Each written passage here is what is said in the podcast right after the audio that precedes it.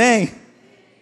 Muito bom, muito bom estarmos juntos, reunidos na casa do Senhor para estar aprendendo mais dele.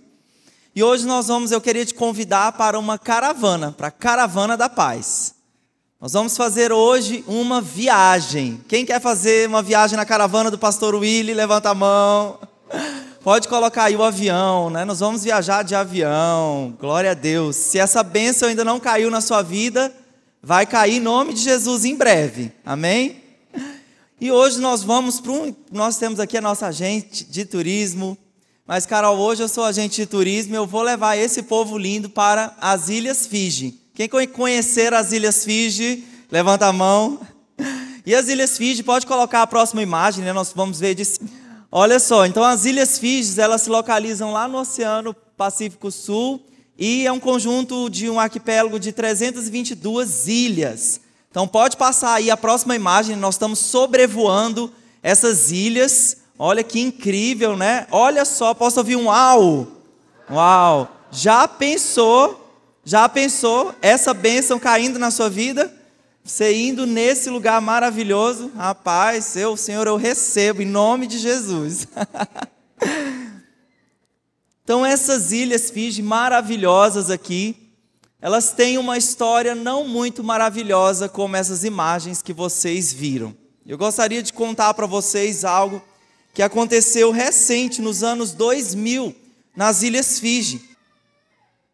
Então, nos anos 2000, algo muito turbulento, uma história muito turbulenta aconteceu ali, de desarmonia racial, de impasses políticos e de uma guerra civil. E realmente que estourou nas ruas das Ilhas Fiji, nesse lugar onde milhões, milhares talvez de turistas já foram. Mas nesse, nesse tempo, saques, aí pode passar as próximas fotos aí.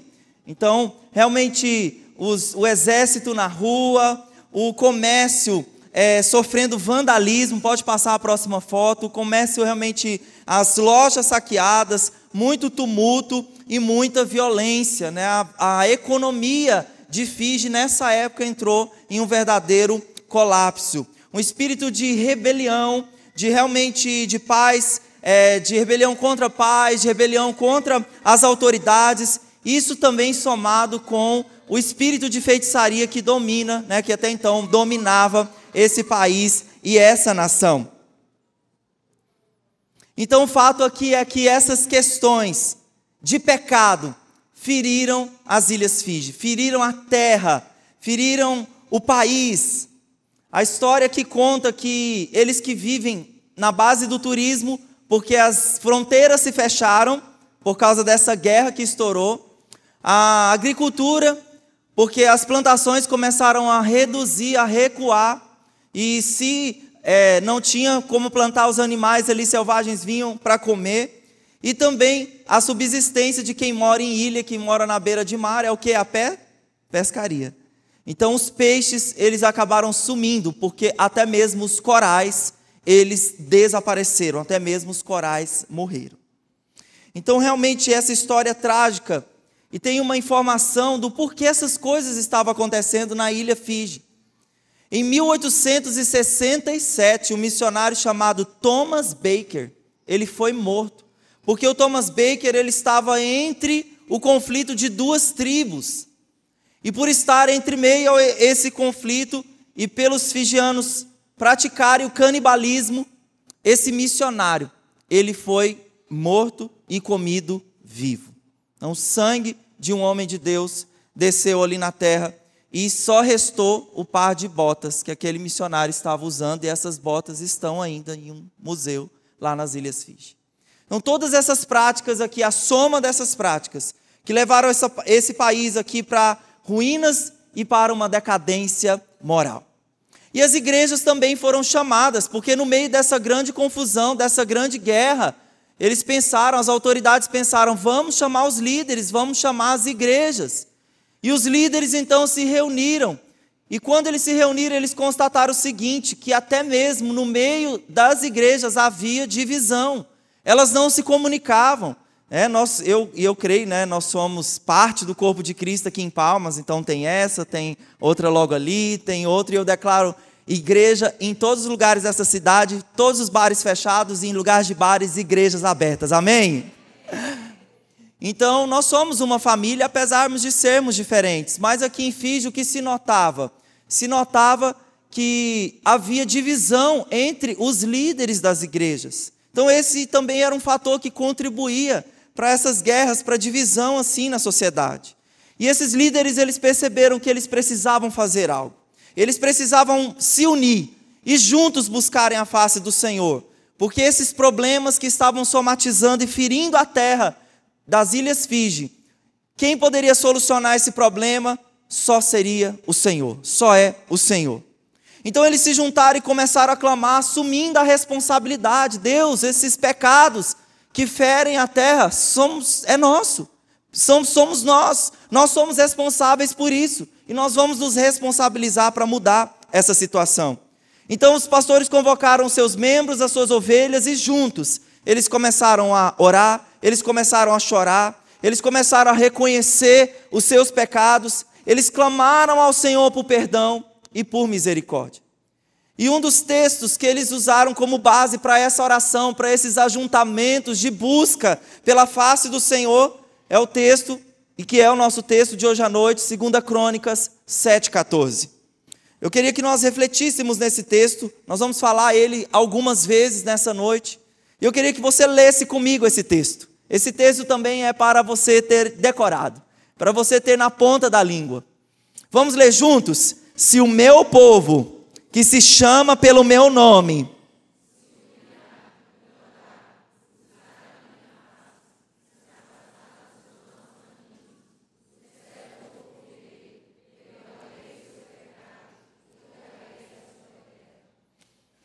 Vocês querem saber o que Deus fez com as Ilhas Fiji a partir desse tempo de oração, de quebrantamento? Eu vou contar para vocês no final dessa mensagem. Então você precisa ficar comigo até no final dessa mensagem, porque Deus fez algo extraordinário. Então fica ligado nessa palavra até no final que você vai ver, eu vou mostrar as fotos também do que aconteceu nesse tempo. Esse versículo que nós lemos, 2 Crônicas 7,14, foi uma resposta de Deus para Salomão. Porque Salomão fez uma festa maravilhosa, milionária, para a consagração do templo. Que o seu pai Davi havia pedido: meu filho, você vai fazer o templo, você vai construir um templo em honra ao Senhor. E Deus vem naquela celebração, naquela festa, ele foi tão honrado ali por Salomão, aquele templo maravilhoso.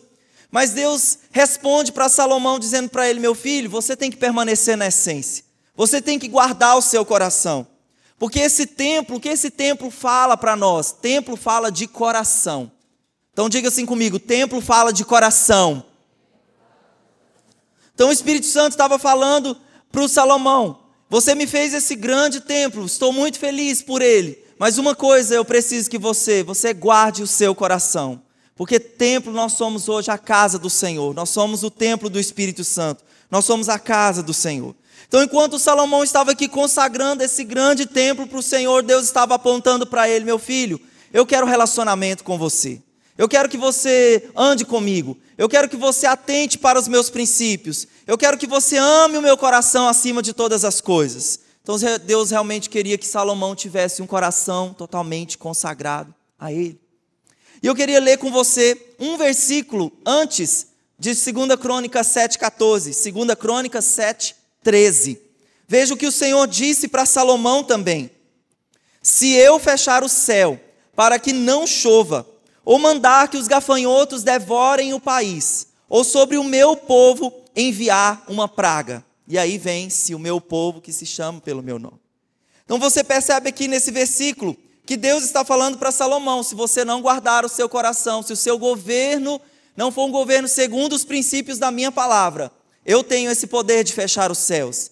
Eu tenho esse poder de mandar que gafanhotos devorem o país. Eu tenho esse poder de enviar uma praga sobre o povo. E esse aqui, queridos, é um panorama de crise, onde nós realmente, a falta de chuva, o que, que acontece com a falta de chuva? Falta de subsistência, falta de água, falta de água para as, para as plantações. O que acontece quando gafanhotos eles vêm? Eles vêm para devorar. Isso realmente fala de uma condição também financeira, além também de um tempo de pragas. Então, todo esse panorama de crise aqui é muito semelhante com os dias que nós temos vivido.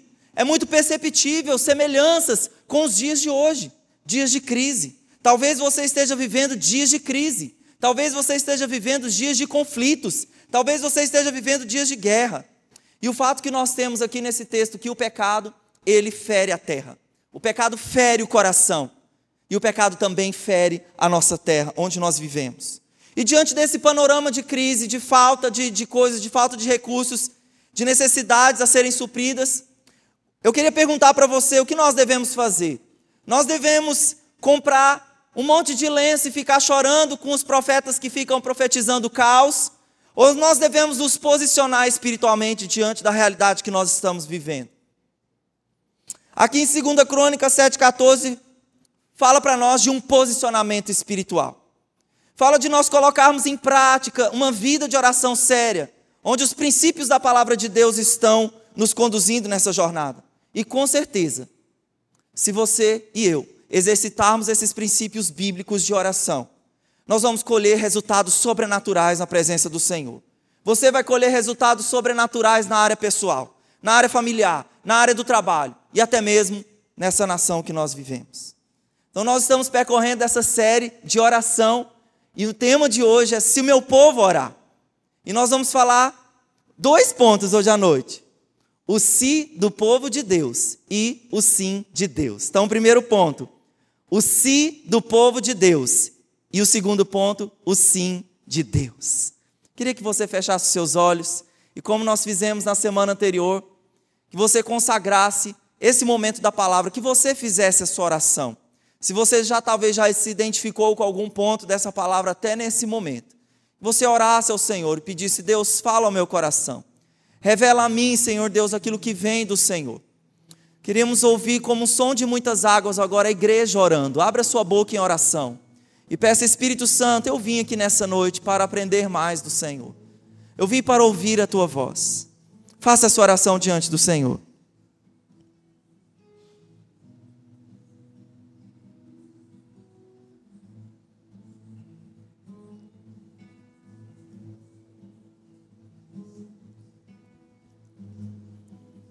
Nós somos o teu povo, Senhor, nós somos a tua igreja. Conforme nós estamos aprendendo, nós te pedimos, ensina-nos, Senhor, a orar. Ensina, ensina-nos, Senhor, a depender do Senhor, a depender do Espírito Santo, a ter um relacionamento vivo e íntimo, Senhor, com a tua presença. Nós abrimos o nosso coração para receber de ti, ó Pai. E nós te pedimos que toda distração, Toda distração, nós queremos pedir, Espírito Santo, leva cativo cada um dos nossos pensamentos à tua obediência, para que possamos ser perceptível aquilo que o Espírito Santo está dizendo à igreja, em nome de Jesus, amém. Glória a Deus. Vamos então avançar aqui para o primeiro ponto dessa palavra, o si do meu povo. Diga assim comigo, o si do meu povo. Segunda Crônica 7,14 diz, se o meu povo que se chama pelo meu nome, se humilhar e orar, buscar a minha face e se afastar dos seus maus caminhos. Nós temos nessa primeira parte do versículo aqui essa conjunção se, diga assim comigo, se. Essa conjunção se, quando ela é utilizada numa frase, ela quer aplicar condição. Ela quer falar para nós que se a condição ela é realizada, a promessa ela se cumpre. E eu me lembrei hoje aqui de manhã que meu pai, um ano, fez uma promessa lá em casa. Meu irmão está ali, ele vai lembrar. Ele falou: se vocês, se vocês estudarem bem e passarem de ano, vocês vão ganhar uma bicicleta. E eu ganhei a bicicleta amarela e meu irmão ganhou a bicicleta vermelha. Ele também passou de ano, glória a Deus. Então nós temos aqui esse, essas palavras: humilhar, orar, buscar a minha face, se afastar dos maus caminhos. Todas coisas aqui que falam de um posicionamento de arrependimento. Um se você praticar essas coisas. Isso fala de uma posição de arrependimento. João Batista diz lá em Mateus 3:8: "Deem fruto que mostre arrependimento". A primeira mensagem que Jesus pregou, ele disse: "Arrependam-se, pois é chegado o reino dos céus". E vocês constantemente vão me ouvir batendo nessa tecla de arrependimento. Quantas vezes eu já expus meu coração aqui para vocês? Porque arrependimento começa com confissão de pecados. E o que significa a palavra arrependimento? Que é repetida por 23 vezes nos evangelhos. A palavra arrependimento significa mudança de mente. A palavra metanoia, fala assim comigo, metanoia. Significa mudar a mente, mudar a mente para melhor. E esse tempo aqui que nós vimos de crise nas Ilhas Fiji, de escassez de recurso, de necessidade e de impotência, também se instalou na história do povo de Deus, está descrito lá no livro de Esdras. O livro de Esdras é um livro como se fosse um diário, onde o Esdras descreve as suas experiências e ele escreveu uma oração que ele fez. Esdras 9:6. Olha só a oração que o Esdras fez diante da crise do seu povo, que seu povo estava enfrentando. Meu Deus, e orei. Meu Deus, estou por demais envergonhado e humilhado para levantar o rosto diante de ti, meu Deus. Porque os nossos pecados cobrem a nossa cabeça e a nossa culpa sobe até os céus. Perceba que o Esdras, diante do Senhor, estava tão envergonhado pela crise que o seu povo vivia e que ele, como povo, fazia parte dessa crise. Ele estava com o seu, o seu rosto, sua face tão envergonhada, e ele realmente diz: Estou envergonhado até para levantar o meu rosto diante de ti. E sabe por quê? Esdras estava tão envergonhado. Porque o povo tinha acabado de voltar lá do cativeiro babilônico, onde eles foram para lá por causa da sua desobediência. E aqui, ao retornarem para a sua terra, ao retornarem para Israel, o coração do povo de Deus já não era mais o mesmo. Eles estavam tão distantes dos princípios da palavra. Eles eram um povo, eles tinham uma terra, mas a terra estava infrutífera e a terra estava destruída. Então veja esse panorama de crise instalado aqui na época de Esdras. Então havia uma tristeza muito grande no coração daqueles homens e mulheres que estavam retornando para Israel, porque eles já não eram mais como eles eram antes. Essa glória do templo de Salomão, eles já não tinham mais essa mesma glória. Eles já não eram mais como eles eram antes. Veja o versículo, capítulo 10, versículo 1, o Esdras o que a Bíblia continua falando sobre essa oração, esse tempo de clamor do Esdras. Enquanto Esdras estava orando e confessando, chorando prostrado diante do templo de Deus, uma grande multidão de israelitas, homens e mulheres e crianças reuniram-se em volta dele. Eles também choravam amargamente.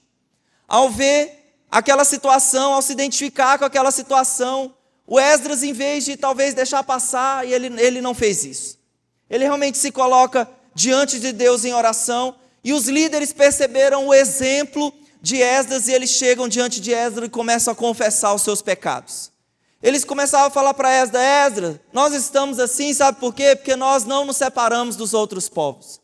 Nós, os homens, não nos casamos com mulher, não nos casamos com mulheres do povo de Deus. Eles haviam se misturado, eles haviam casado com mulheres estrangeiras. E com essas mulheres eles tinham tido filhos desses, uh, decorrentes dessas alianças. O fato é que essa infidelidade para com os princípios da palavra de Deus pesava no coração, pesava no coração desses homens. Porque aquele cativeiro, aquele tempo de juízo, era uma esperança talvez do Senhor, do seu povo mudar. Aquela correção era uma esperança do povo mudar. Mas realmente o povo não mudou. Os seus corações estavam duros como uma pedra. Duros, endurecidos como uma pedra, cauterizados com tanto pecado. E realmente só o Espírito Santo, para quando os nossos corações estão endurecidos como uma pedra, para ele pegar como se fosse um martelo e descer lá naquela pedra, para quebrantar o coração, para quebrar o coração, para voltar que o nosso coração seja um coração de carne, amolecido pelo Senhor.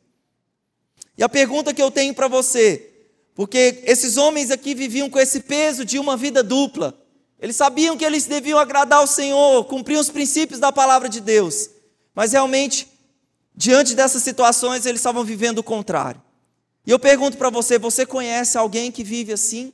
Que tem uma vida dupla? Que na frente das pessoas, no trabalho, é uma pessoa super maravilhosa, amorosa, mas quando chega em casa, é o pior pai, é o pior marido. Quando chega na igreja, é o crente espiritual, aleluia, glória a Deus, mas lá na rua é um crente mega carnal. E eu queria ler para vocês alguns sintomas de frieza espiritual. Porque quem está com o coração assim endurecido pelo pecado, talvez esteja vivendo dias de frieza espiritual. E eu vou ler para vocês. E eu espero que você não se identifique com esses pontos, porque eu creio que há aqui pessoas que estão fervendo de amor pelo Espírito Santo, amém? Eu creio que eu tenho aqui uma igreja que ama Jesus de todo o seu coração e que não está vivendo tempos de frieza espiritual. Olha só o primeiro sinal de frieza espiritual. Faz o que precisa fazer mecanicamente. Ah, hoje é dia de igreja, eu vou na igreja. Hoje é dia de céu, eu vou na. Ponto 2. Você não tem vontade de orar ou de ler a Bíblia. Ponto 3. Você não sente emoção ao louvar ou adorar a Deus. Tem muitos irmãos que ficam na hora do louvor parecendo um picolé. Frios. Eles não levantam a sua mão, eles não manifestam. Nosso corpo ele fala, ele expressa adoração. Quando o nosso ministério de dança fica aqui na frente, elas não ficam aqui para chamar a sua atenção, elas estão aqui expressando, são formas de expressão e de adoração. Eu sei que você de repente pode estar sentadinho e ali realmente no seu coração você está queimando. Mas muitas vezes esse é o momento onde nós estamos aqui fluindo em adoração. Nós estamos fluindo aqui, olhando para o nosso Senhor, dando a Ele toda a honra, toda a glória. Sabia que o momento de adoração e de oferta é o único momento onde nós estamos dando algo para o Senhor? Porque esse momento aqui nós estamos só recebendo. Mas quando você está diante do Senhor, em adoração, você está se doando para Ele. Mas esse coração frio, esse coração realmente que no momento de louvor, de adoração, a pessoa não sente nem emoção, ela não expressa nada. Quarto ponto aqui. Você sabe que ama a Deus, mas não consegue senti-lo. Quinto, você começa a se sentir atraído pelas coisas do mundo. Então, tudo que acontece lá fora atrai seu coração, atrai e é tudo melhor, e tudo que acontece lá fora é mais importante do que a presença de Deus. Se tem um show na cidade no dia do culto, nós vamos no show e não vamos na igreja. Ponto 6. Você quer ser como todos aqueles que não conhecem a Deus. Dos seus seguidores, quantos crentes você segue? Quantos modelos na sua fé você segue? Quantas pessoas do mundo você está se espelhando? Não tem nenhum problema seguir pessoas do mundo. O fato é que a soma das pessoas que você segue hoje estão modelando os seus próximos anos na sua jornada. As pessoas que você segue são influências sobre a sua vida. Então, meu irmão, abre o olho. Diga assim comigo: abre o olho. Abre o olho. Porque isso modela o seu coração. Ponto 7. Você começa a perder o temor a Deus e negligencia o seu lar. E nós aprendemos com o pastor Jacques ao longo dos anos aqui o que é o temor de Deus, que não é ter medo do Senhor. Temor de Deus é amar o que Deus ama e odiar o que ele odeia. Vamos falar isso comigo? Temor de Deus é amar o que Deus ama e odiar aquilo que ele odeia. Então, o frio espiritual é esse realmente que ele ama. Ele ama estar remo remoendo lá na lama do pecado. Ele ama estar lá. Ele está tão frio que ele nem enxerga a sua condição e ele negligencia o seu lar, a sua casa. O, ponto 8. Tudo que tem a ver com fé cansa. Célula de novo, pastor. Conferência de novo. Lê a Bíblia de novo. 9. Você lamenta não sentir a presença de Deus, mas não tem força para buscar. E o ponto 10. Vive experiências passadas mas não vive os milagres de Deus. Talvez você ainda está lá no ano 2000, na época do encontro com Deus, que lá você sentia a presença de Deus. Mas, querido, o desafio é todos os dias nós termos encontros que sejam marcantes com o Senhor. E tem uma frase que diz, um ditado que diz: Você merece o que você tolera. Diga comigo essa frase. Você merece o que você tolera. Até quando, querido, nós vamos, se você talvez identificou um desses pontos na sua vida, tem esperança para você, tem graça para você, tem perdão, posicione-se espiritualmente. Nós, vamos, nós estamos dando chave para vocês de posicionar-se. Então, até quando você vai tolerar esses sinais de frieza espiritual na sua vida? Até quando nós vamos tolerar o jeitinho brasileiro de resolver as coisas? Tem uma fila, o brasileiro quer furar. Tem um imposto, ele vai procurar lá um contador para dar um jeito de burlar o pagamento daquele imposto. Tem um carrinho de supermercado que você tem que pegar o carrinho e levar de volta para a bendita fila do, do para que não fique no meio do estacionamento do povo, mas você fala assim: alguém vai colocar o carrinho no lugar. Esse jeitinho brasileiro, essa forma de tolerarmos, de realmente Aqui em Palmas, por exemplo, uma cidade tão limpa, tão maravilhosa, mas cheia de lata de cerveja, de garrafa jogada pela rua. A pessoa já está quebrando uma lei de trânsito que é beber e dirigir e ainda joga a garrafa para o lado de fora. Você está tolerando, são pequenas coisas, mas que falam de, de, um, de uma somatória de grandes coisas que talvez nós estamos realmente negligenciando diante do Senhor. Há três ou quatro anos atrás eu disse essa frase aqui numa celebração, num culto de celebração.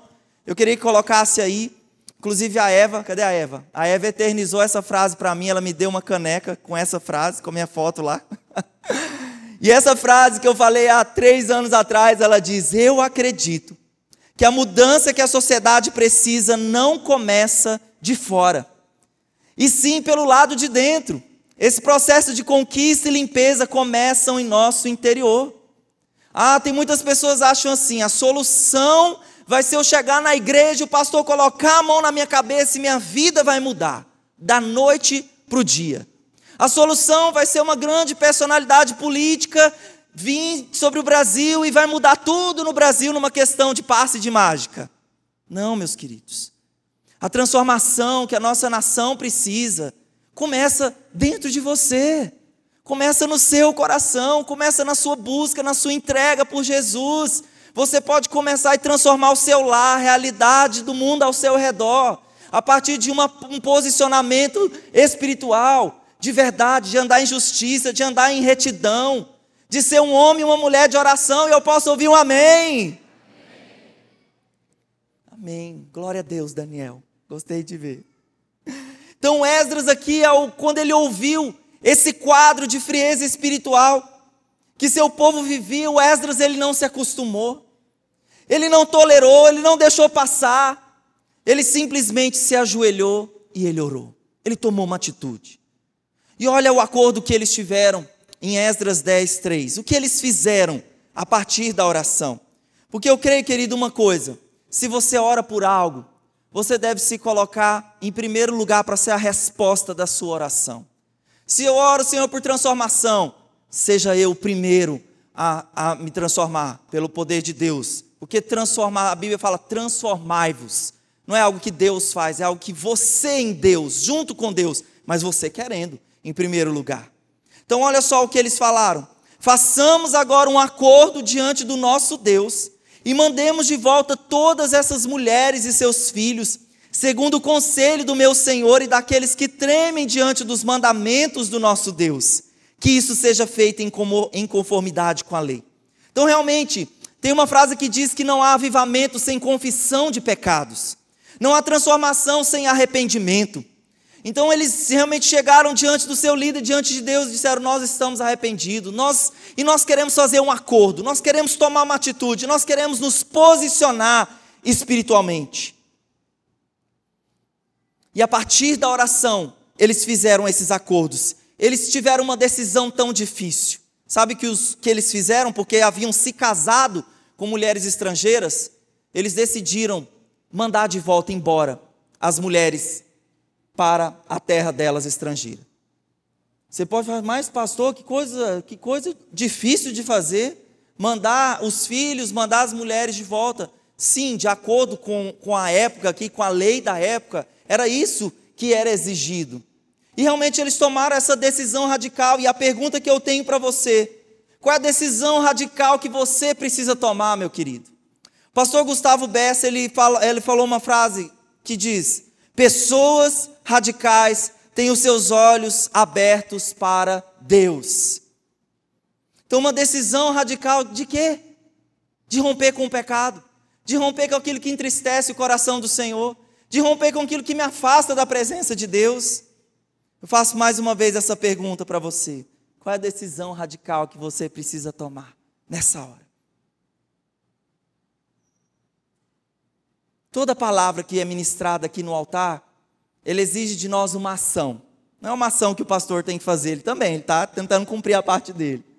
Mas é uma ação que você vai fazer quando você sair por aquela porta. Porque aqui é o momento de você ser desafiado, de, de nós sermos afiados pela palavra de Deus.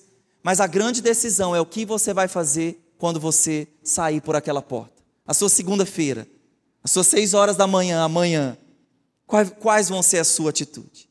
Então, nosso primeiro ponto aqui, o se do povo de Deus. Então, diga assim comigo: se do povo de Deus.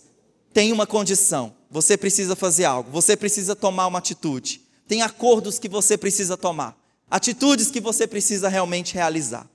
E o nosso segundo ponto aqui, o sim de Deus. Vamos dizer junto comigo: sim de Deus. Quem aqui precisa do sim de Deus, levanta a mão. Mas só isso, quero ver de novo. Quem aqui precisa de um sim de Deus sobre a sua vida? Glória a Deus, gente, não é possível. Deus ele quer dar, Deus ele quer fazer. Vamos avançar aqui para Lucas 18, versículo 1. Então Jesus contou aos seus discípulos uma parábola, para mostrar-lhes que eles deveriam, deviam orar sempre e nunca desanimar. Jesus conta essa parábola aqui que ele chama de da viúva persistente. E na parábola da viúva persistente, nós temos dois personagens e uma demanda. Nós temos uma viúva que tinha uma causa, é uma viúva carente que tinha uma causa. E nós temos um juiz que a Bíblia chama de um juiz injusto. E qual era a demanda? Ela precisava de justiça. Ela precisava que o seu caso fosse liberado, que a caneta fosse passada sobre o papel e que ela realmente recebesse aquela demanda porque ela era uma viúva carente. E o fato é, querido, que essa viúva ensina para nós e o que Jesus quer ensinar para nós acerca da atitude dessa mulher. Nós vamos focar aqui na atitude da viúva. A, vi, a viúva, a Bíblia diz que ela era, ela era perseverante. Que a viúva ela não desistia. Ela ficava batendo na porta do juiz. Juiz, faz-me faz-me faz-me justiça. Faz-me justiça. Eu preciso eu preciso dessa demanda, eu preciso alimentar os meus filhos, eu preciso de socorro. E esse perfil de perseverança que fala realmente de uma vida de constância na oração. Então diga assim comigo: constância na oração. Querida, a oração, o que, que, é, que, que isso aqui nos ensina? A oração, Deus é soberano, Ele quer fazer, seus princípios estão aí para nós orarmos eles. Mas a oração, ela é para você. Por que assim a oração é para você? Porque a oração, Deus, através da oração, Ele está trabalhando no nosso caráter, Ele está trabalhando no nosso coração, Ele trabalha esse espírito de perseverança que nós devemos ter, Ele trabalha espírito de espera, de esperar nas promessas, de esperar o tempo do Senhor. Então isso fala, isso mexe conosco. E essa mulher, ela que dia após dia ela clamava: faz-me justiça, faz-me justiça. Eu preciso dessa causa liberada. E quando eu estava pensando aqui, a visão que vinha na minha cabeça dessa mulher, que talvez ela era como aquela viúva do coque, né? Quem aqui conhece as, as, as mulheres do coque, as mulheres de oração, né? Que a gente chama as mulheres de oração do coque, da casca grossa. Pensa nas mulheres da casca grossa. E tem homens assim também, homens de oração, homens das costas, das costas largas e fortes, homens de oração. E tem uma história que conta de uma mulher como essa, de uma mulher de oração, que o seu filho era alcoólatra, que seu filho era viciado na cachaça. E essa história conta que essa mulher ela, ela não se conformava com o estado do seu filho. E a visão que ela tinha, que ela queria do Senhor, o sim que ela queria do Senhor era Deus. Eu quero ver o meu filho transformado. Eu quero ver o meu filho salvo. Eu quero ver o meu filho liberto desse vício. E essa mulher se dispôs a orar, a clamar, a jejuar. E sabe o que aconteceu a partir desse tempo de jejum, de oração? Ela viu o seu filho transformado, restaurado. Mas sabe o que aconteceu? O seu filho piorou. Em vez dele diminuir as doses dessa droga chamada bebida, ele que tomava uma garrafa de 51, passou a tomar duas garrafas. Num fim de semana que ele tomava um engradado de cerveja, passou a tomar dois ou três engradados de cerveja. A situação piorou. E você sabe que tudo aquilo que você planta, você colhe. E um dia esse cidadão, saindo contrariamente à lei, tomando o seu carro, sabendo do risco que alguém tem ao ingerir bebida alcoólica e ao expor a vida de muitas pessoas ao perigo, esse cidadão, esse filho, ele tem um acidente gra grave, trágico. E ele, graças a Deus, a misericórdia de Deus o alcançou. Ele não morreu. Deus tinha um propósito na vida dele. E ele ali no hospital, juntamente com a sua mãe, ele faz a sua entrega a Jesus. Sua mãe fala: Meu filho, eu acho que é tempo de Deus para você. Eu acho que é tempo da misericórdia de Deus sobre a sua vida. E esse filho entrega o seu coração para Jesus. E esse filho realmente é transformado pelo poder do Evangelho. E graças a Deus pela misericórdia do Senhor. Posso ouvir um amém? Graças a Deus, se nós desviarmos da rota, Deus realmente ele está lá. Então, a decisão dessa mãe de perseverar, de orar, mesmo quando ela não via o pedido dela de ver o filho dela salvo e liberto, mas ela continuava a orar, ela continuava a persistir, ela continuava a clamar. E Jesus nos ensinou aqui: ore sempre e não desanime. Diga isso comigo: ore sempre e não desanime. O que mais essa viúva ouvia dia após dia eram nãos. Não, não, não vou fazer essa causa, não vou te dar. Por isso que a Bíblia chama esse juiz de injusto. E eu quero perguntar para você: quantos nãos você tem ouvido? Quem aqui já ouviu um não? Quantos nãos você, quantas portas talvez estão se fechando para você? Quantas vozes estão dizendo para você, olha, essa situação na sua, na sua casa, na sua família, o seu filho não vai se libertar das drogas, os seus filhos não vão sair dessa vida de prostituição. Quantas vozes estão falando aí para você, seu casamento fracassou, sua vida realmente não merece ser vivida? As vozes, as vozes dizendo não, não, nos conduzindo para caminhos de negatividade. Quantas vozes dizendo: olha, seu milagre nunca vai chegar, se conforme, você é doente, se conforme com esse estado de doença. E quantas vozes que dizem: esse país, essa nação, Brasil nunca vai mudar. Quantas palavras contrárias que nós ouvimos no nosso dia a dia. E quantas palavras realmente que nos levam, queridos, a nos conformar. Quantas pessoas estão conformadas? Ah, é verdade. Vamos, vai ficar assim mesmo. Vamos, vamos deixar assim mesmo como está. Não vai acontecer, não vai dar certo. Pastor Jackson foi embora. A igreja vai morrer. Pastor jovem, olha esse pastor tão jovem. Ah, ele não vai dar conta.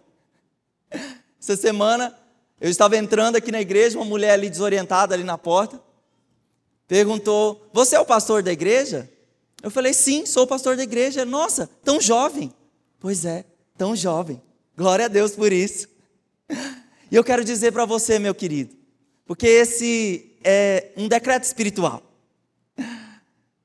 A igreja é de Jesus. Jesus é o pastor da igreja. E essa igreja está mais viva como nunca. Amém? Queria que você aplaudisse Jesus. Seja o pastor William, seja o próximo pastor, Jesus vai continuar sendo o pastor dessa igreja. E eu tenho falado uma coisa: eu e a pastora Luana, nós, nós continuamos sendo os pastores auxiliares. Nós continuamos na dependência do Espírito Santo, porque o pastor principal é Jesus. E eu tenho para você, porque como essa mulher falou, mas é muito jovem. Mas eu, querido, Jesus está procurando jovens aqui na nossa igreja. Jesus está procurando corações como de Daniel, corações como de Davi, corações como de Esther. O Davi, a Bíblia diz que ele, que ele estava atrás de malhadas, ele estava realmente em um tempo de preparação da sua vida e Deus o chamou. A Bíblia diz que Deus chamou Esther e a Esther ela disse: Se eu tiver que morrer por essa causa, eu morrerei. A Bíblia diz que o Daniel, mesmo com um decreto de morte contra ele, o Daniel continuou dobrando o seu joelho na presença do Senhor e dizendo: Ele é o Deus que realiza sinais e maravilhas nos céus e na terra, não há outro como ele. Não dobrarei os meus joelhos. Não, não deixarei de dobrar os meus joelhos. Então, queridos, Jesus está procurando jovens aqui. Jesus está procurando corações. E eu queria dizer para você, quando Jesus, ele, ele escolheu aqueles doze homens, aqueles doze discípulos, ele investiu tempo na vida daqueles homens. E diz que aqueles homens tinham em torno de, de 17 a 24 anos. E quando Jesus ele disse, igreja, irmãos, a partir de agora quem vai vos liderar vai ser esse time de 12 jovens. E esses jovens, meus queridos, eles não falharam na sua missão. Esses jovens eles persistiram, esses jovens eles dependeram do Espírito Santo. Esses jovens eles fizeram sinais e maravilhas. Esses jovens perseveraram tanto que o evangelho chegou aqui até aqui a nós. E é esse perfil jovem que Jesus está procurando aqui no nosso meio. É esse perfil de homens e mulheres realmente dependentes do Senhor e dependentes da presença de Deus. E quem são esses jovens que eu posso contar? Deixa eu ver aqui. Quem são esses jovens que eu posso contar com você? Ó, oh, Jesus está vendo, viu? Não estou conseguindo ver todo mundo, não, mas Jesus está vendo. Seja realmente esse perfil, essa pessoa que Jesus pode contar. Tem essa frase que diz do Stephen Covey, que fala sobre a questão do pensamento, porque ao ouvir tanto não, tanta palavra contrária, isso pode entrar dentro de nós. Então, Stephen Covey, ele fala o seguinte: plante um pensamento, colha uma ação. Plante uma ação, colha um hábito. Colha um caráter. Plante um hábito e colha um caráter. Plante um caráter e colha um destino. Se você, meu querido, tomar a decisão de orar e está sendo estimulado aqui nessa série de oração, eu preciso orar. Eu preciso mesmo buscar o Senhor, eu preciso orar mais, eu preciso mesmo buscar mais a presença de Deus. Se você reter esse pensamento e a partir desse pensamento se transformar em uma ação, olha que interessante a linha do tempo dessa frase. Ela diz: se vir uma ação, você vai estabelecer um hábito na sua vida. Se estabelece um hábito, você adquire um caráter. E se adquire um caráter, você colhe um destino. Realmente, uma linha do tempo da sua vida pode ser transformada a partir de uma vida de oração, a partir de uma vida de consagração na presença de Deus. Então, eu pergunto para você qual é o pensamento que você tem deixado entrar. Qual é o pensamento que você é sim ou é não? Não, não vai dar certo. Não, meu querido. A viúva nos ensinou o seguinte: ore sempre, ore sempre, Júlio. Ore sempre, Daniel. Ore sempre, Wellington. Ore sempre, Bruno. Ore sempre, Cris. Está ali prestando atenção em mim, glória a Deus. Atenciosa. Ore sempre, nunca desanime. Diga isso mais uma vez comigo. Ore sempre e nunca desanime. Eu quero saber quem precisa de um sim de Deus aqui hoje à noite. Quem precisa de ouvir um sim de Deus? Olha o que esse texto de Lucas 18, ele diz para nós. Acaso Deus não fará justiça aos seus escolhidos, que clamam a Ele de dia e de noite? Continuará fazendo-os esperar? E eu lhes digo: Ele lhes fará justiça e depressa. Contudo, quando o filho do homem vier à terra, encontrará fé na terra.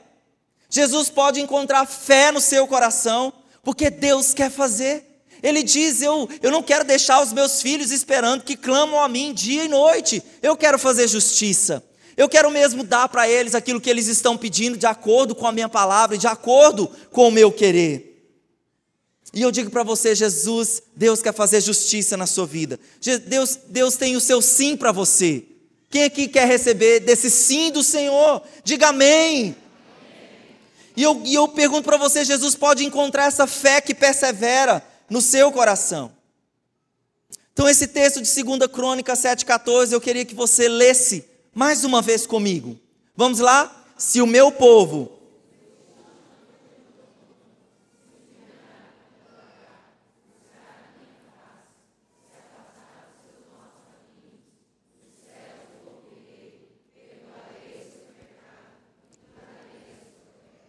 Então veja a resposta do Senhor aqui, que dos céus o Senhor ouvirá. A segunda parte do versículo, ele diz: Eu ouvirei, eu perdoarei, eu curarei. Olha que incrível que Deus está falando para nós. Eu queria retomar a nossa história inicial, que eu comecei contando aqui lá das Ilhas Fiji. Diz que em outubro de 2003, isso é uma história recente, isso é uma história de 23 anos. Em outubro de 2003, foi noticiado internacionalmente, inclusive eu achei essa matéria no portal UOL, diz que o povoado das Ilhas Fiji se desculpa por ter comido um missionário. Então veja que o que eles fizeram, o seu posicionamento de oração, os dirigiu para fazer. Eles entenderam em Deus que a estratégia era confessar esse pecado de forma intercessória e receber o perdão dos descendentes desse missionário que morreu é, dessa forma trágica. Então pode colocar a foto aí. Olha, olha aí, você vê eles orando, eles chamando a presença de Deus, clamando ao Senhor, pode passar. Eles reconhecendo, realmente se humilhando diante do Senhor, pode passar. E essa foto que fala aqui desse espírito de reconciliação. Do lado do lado direito, os descendentes do missionário que foi morto no meio daquele, daquela situação, o sangue daquele homem de Deus caiu na terra, é, feriu a terra, e aqui nós temos os figianos após o momento mesmo de assumir a responsabilidade pela crise da sua nação, pelo pecado da sua nação e se posicionando diante de Deus. Deus, o que nós precisarmos fazer, os acordos que nós precisarmos fazer para a mudança, nós faremos. E eles chamaram, em primeiro lugar, a família do missionário para pedirem perdão, para confessar. E eles também é, chamaram as pessoas e desafiaram as pessoas a queimar as coisas que elas tinham, os itens de idolatria, os itens de feitiçaria. E em várias ilhas se viu esse, esse fogo da queima desses objetos. E alguém que estava vendo isso à distância, vendo aquele fogo, aquela coluna de fumaça levantar do céu, uma pessoa falou uma coisa que eu considero uma profecia. Essa pessoa falou assim: o fogo de Deus chegou na nossa terra. Porque ao queimarem aquelas coisas, a romperem com aqueles pactos, a romperem com aquelas situações, realmente eles estavam abrindo caminho para Deus trazer restauração na sua terra. E veja, querido, que coisas incríveis que aconteceu. Pode colocar o cacho de banana aí. A terra começou a produzir novamente. Então, antes que eles tinham notado que havia cessado, as lavouras haviam cessado. Realmente eram poucas coisas que nem davam para subsistência. A lavoura começou a produzir. E olha que incrível, Deus fez os peixes voltarem. Por quê? Porque os corais renasceram. Pode colocar a foto dos corais. Os corais renasceram e os peixes voltaram. Então, querido, veja assim que poderoso isso.